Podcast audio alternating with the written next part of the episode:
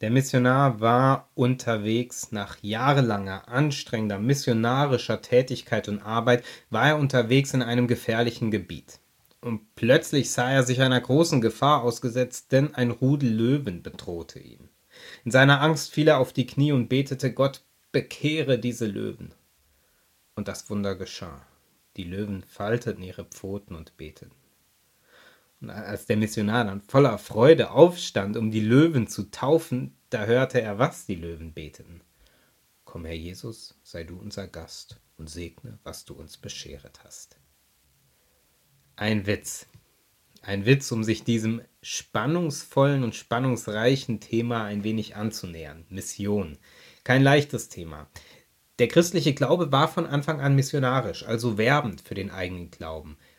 Und oft oder zu oft leider auf eine ungute Weise.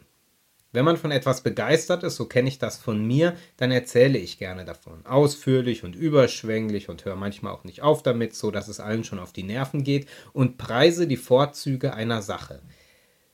So ähnlich, glaube ich, waren die frühen Christen drauf, die in ihren missionarischen Bemühungen und Bewegungen kaum zu bremsen waren. Begeistert, hoffend, überschwänglich erzählten sie von dem, was sie erlebt hatten, von dem, was sie umtrieb, von dem, was sie glaubten. Im Folge, in der Folge, in der Folgezeit, da war es leider oft so, dass die christlichen Missionsbewegungen und Bemühungen bedrückend waren, verurteilend, bisweilen kolonialistisch. Ich bin tatsächlich auch mal in die Fänge eines Missionars geraten und zwar am Berliner Hauptbahnhof, oben auf Gleis 15, da wo die S-Bahn fährt. Gleis 15, 16 fährt die S-Bahn. Und ich wollte nach Hause und sah schon von weitem den jungen Mann, der mit ausdrucksstarkem Blick auf Leute zulief. Und ich ahnte schon, da stimmt was nicht. Ich sollte recht behalten. Ich hatte nur nicht gewusst, dass mit mir etwas nicht stimmte. Denn das wollte mir der junge Mann dann klar machen. Er lud mich ein, in seinen Bibelkreis zu kommen, und ich lehnte dankend ab. Und dann versuchte er mich zu überzeugen. Ich erklärte ihm, dass ich schon in einen Hauskreis gehe, dass ich in eine Gemeinde gehe und dort mitarbeite und dass ich obendrein sogar noch Theologie studiere. Kurz, ich sei versorgt, sagte ich ihm. Das überzeugte ihn aber nicht, denn sein Bibelkreis sei besser, meiner sei bestimmt falsch, sagte er. Sein Bibelkreis sei auch besser als meine Gemeinde, die sei nämlich bestimmt auch falsch. Und vom Studium brauchen wir gar nicht erst zu reden. Gott sei Dank kam dann eine S-Bahn. Das war zwar die falsche Richtung, aber die Wege des Herrn sind manchmal unergründlich und ich konnte aus dieser seltsamen und bedrückenden Begegnung entkommen. Sicher, ein Zerrbild eines Missionars. Aber leider haben auch Zerrbilder eine gewisse Grundlage, die dann verzerrt wird oder die hier fast schon äh, karikaturesk zum Vorschein kommt. Im Themenbereich Mission, da haben wir, glaube ich, oft mit solchen Zerrbildern zu tun. Da wird etwas verzerrt, da werden Dinge überbetont. Ich lese den Predigtext aus Matthäus 28, die letzten Verse des Matthäusevangeliums. Die Verse 18 bis 20. Matthäus 28, 18 bis 20. Der sogenannte Missionsbefehl, ein grässliches Wort. Ich lese den Text und danach einen kurzen Kommentar dazu von dem Theologen und Poeten Kurt Marti. Christus spricht, mir ist gegeben alle Gewalt im Himmel und auf Erden. Gehet hin und machet alle Völker zu Jüngern und Jüngerinnen, indem ihr sie tauft auf den Namen des Vaters, des Sohnes und des Heiligen Geistes, indem ihr sie halten lehret alles, was ich euch befohlen habe, und siehe, ich bin bei euch alle Tage bis ans Ende der Welt. Jetzt der Kommentar von Kurt Marti so der Auferstandene. Die Christen aber zu weltlich-patriarchaler Herrschaft gekommen, die deuteten das allmählich anders. Die deuteten es schließlich so. Christus ist gegeben alle Gewalt im Himmel, uns abendländischen Christen alle Gewalt auf Erden. So lasset uns hingehen, um alle Völker zu Christen machen nach unserem Vorbild, indem wir sie taufen auf dem Namen unserer Zivilisation, indem wir sie halten lehren alles, was den Interessen und der Herrschaft der Weißen dient. Und siehe, wir wollen allerorts gegenwärtig sein, alle Tage bis an das Ende der Welt. Opfer dieser patriarchalen Gewalt Frauen, Opfer dieser christlichen Gewalt Juden, Opfer dieser rassistischen Gewalt die Menschen, die Kulturen der Zweidrittelswelt. Ich kann noch eine weitere Begegnung mit einem Missionar erzählen, und zwar ging es da um die Zusammenarbeit in einer Gemeinde. Und nach dem Händeschütteln, das ist so ein äh, archaisches Ritual aus längst vergangenen Zeiten. Da begann er direkt abzufragen, was ich denn zum Thema Homosexualität denke. Dann fragte er, wie ich es mit wissenschaftlicher Theologie halte und dann mit der Bibelauslegung und dann erklärte er mir, warum ich in allen Punkten falsch liege und dann hatte ich keine Lust mehr auf eine Zusammenarbeit mit ihm. Was passierte da? Was passiert in diesen zugegebenermaßen Zerrbildern? Da übernimmt jemand die Deutung für mich.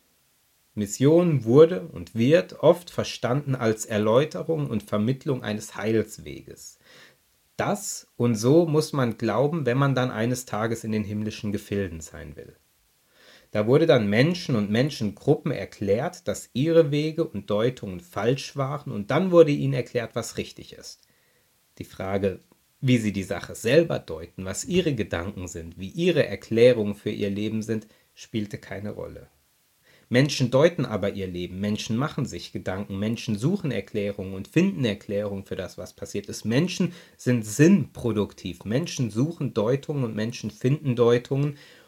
Und ganz oft kommt es beim Thema Mission zu einem Konflikt zwischen Selbstdeutung und Fremddeutung. Wenn einer von außen kommt und erklären will, was falsch ist und richtig, was wichtig und richtig und dabei die Selbstdeutung von Menschen nicht ernst nimmt. Ich glaube, dass da ein ganz wesentliches Problem liegt. Also dann besser nichts sagen, seine eigenen Überzeugungen hinterm Berg halten, das Thema Mission aufgeben. Nein, gerade nicht. Ich finde es gut, wenn Menschen Überzeugung haben und wichtig. Ich glaube, dass der christliche Glaube auch eine zutiefst befreiende Botschaft hat und ist. Und ich glaube, dass es falsch ist, Menschen ihre Lebensdeutung, ihre eigenen Gedanken wegzunehmen, ihnen vorsetzen zu wollen, was falsch und richtig ist. Ich glaube, es braucht einen neuen Ansatz, dass man neu darüber nachdenken muss, wie kann man miteinander ins Gespräch kommen. Der Theologe Theo Sundermeier hat vor etlichen Jahren einen, wie ich finde, sehr interessanten Ansatz formuliert. Den hat er Konvivenz genannt. Dieser Ansatz funktioniert mit folgenden Grundannahmen. Erste Grundannahme ist, ich habe eine Überzeugung, die ich teilen und mitteilen möchte. Und mein Gegenüber auch. Der oder die hat gewiss auch Gedanken und Deutungen und wer weiß, vielleicht sogar auch den Wunsch, mir davon zu erzählen oder mich zu überzeugen oder sogar bekehren zu wollen. Nächste Grundannahme. Ich möchte gar nicht bekehrt werden. Und wahrscheinlich mein Gegenüber auch nicht. Wir möchten einander begegnen, wir möchten uns austauschen über das, was uns bewegt, über das, was uns umtreibt, über das, was uns begeistert, über das, was unser Leben reich macht. Und wahrscheinlich wollen wir unsere Lebensüberzeugung nach dem Gespräch gar nicht ändern. Dieser Grundgedanke kann helfen, finde ich, weil mir bewusst wird, in der Begegnung treffen immer Menschen mit Geschichten aufeinander, mit Lebensdeutungen, mit Mustern, mit Erklärungen für das, was in ihrem Leben passiert oder nicht passiert ist und warum. Und diese Muster und Deutungen, die sind oft lange eingeübt. Und es besteht möglicherweise Interesse daran, sich auszutauschen, sich zu begegnen, miteinander zu sprechen. Und möglicherweise besteht kein Interesse daran, das eigene Lebenskonzept komplett zu ändern. Nochmal. Der Gedanke Konvivenz besagt, da begegnen sich Menschen, die über das reden wollen, was sie im tiefsten Innern bewegt. Und das passiert in Begegnungen, in Gesprächen mit Menschen. Und das besagt weiter, da begegnen sich Menschen, die beide ein Anliegen haben, nämlich einander davon zu erzählen, vielleicht sogar einander zu überzeugen oder für ihre Sache gewinnen zu wollen. Aber das trifft aufeinander und das darf aufeinander treffen. Und hinterher kann man auseinandergehen, verändert von der Begegnung ohne dabei sein komplettes Lebenskonzept über den Haufen geworfen zu haben. Mir gibt das Freiheit in der Begegnung. Freiheit von meinem Glauben zu erzählen, weil mich vieles an meinem Glauben begeistert. An Jesus, an den theologischen Gedanken, an Gemeinde und so weiter. Und Freiheit, weil ich weiß, mein Gegenüber hat alle Freiheit darauf zu reagieren. Die Meinung des anderen, die wird mir dann wertvoll, weil die Person wertvoll ist.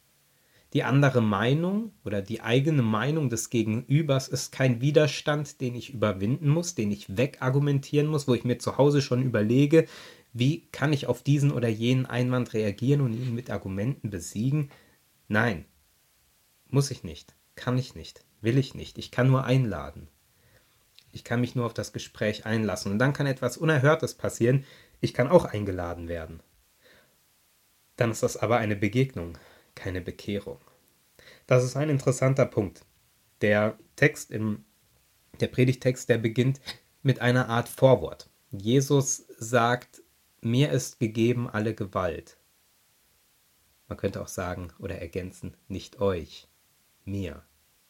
Das heißt, da, liebe Jüngerinnen und Jünger, liebe Nachfolger, da wo ihr Menschen begegnet, da soll das bitte eine Begegnung ohne Gewalt sein. Begegnungen ohne Gewalt sind Begegnungen auf Augenhöhe, wo man einander ernst nimmt und einander zugesteht, selber Deutungen finden zu können. Geht zu allen Menschen, sagt Jesus, macht Jünger, keine Christen, keine Protestanten, keine Katholiken, keine Baptisten, macht Jünger. Jesus hat Jünger gemacht. Wie? Durch Begegnung, indem er mit Menschen unterwegs war, indem er sich auf Menschen mit ihren Deutungen eingelassen hat, indem er Menschen mit ihrer Art und mit ihren Eigenheiten ausgehalten und geliebt hat, indem er mit Menschen gefeiert hat, indem er die Hochzeit zu Kana zu einem unvergesslichen Erlebnis gemacht hat, indem er ja mit, mit Menschen war. Ich finde diesen Gedanken faszinierend. Nicht den Glauben verstecken wollen oder müssen, sondern sich auf Begegnung einlassen. Begegnung, die beinhaltet, dass ich es mit einem Gegenüber mit eigenen Deutungen zu tun habe. Und das darf so sein und das ist gut so. Ich möchte zum Schluss noch einmal einen Text vorlesen von Kurt Marti, in dem zum Ausdruck kommt, was es heißt, dieses Anderssein auszuhalten. Warum? Weil Gott in sich selbst, in dem Gedanken der Trinität, diese Andersartigkeit in sich selbst aushält. Will denn Gott nicht Neugier erregen in uns auf Wege, auf Weisheiten anderer? Liebt Gott denn nicht die wechselseitige Lernlust, die durch fremde Traditionen neue Möglichkeiten der eigenen Tradition entdeckt? Gott ist Gemeinschaft, weil Gott in sich selber Andersheit ist.